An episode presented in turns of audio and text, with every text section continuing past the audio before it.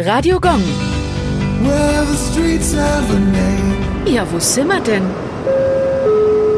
Drausnickstraße, Erlangen.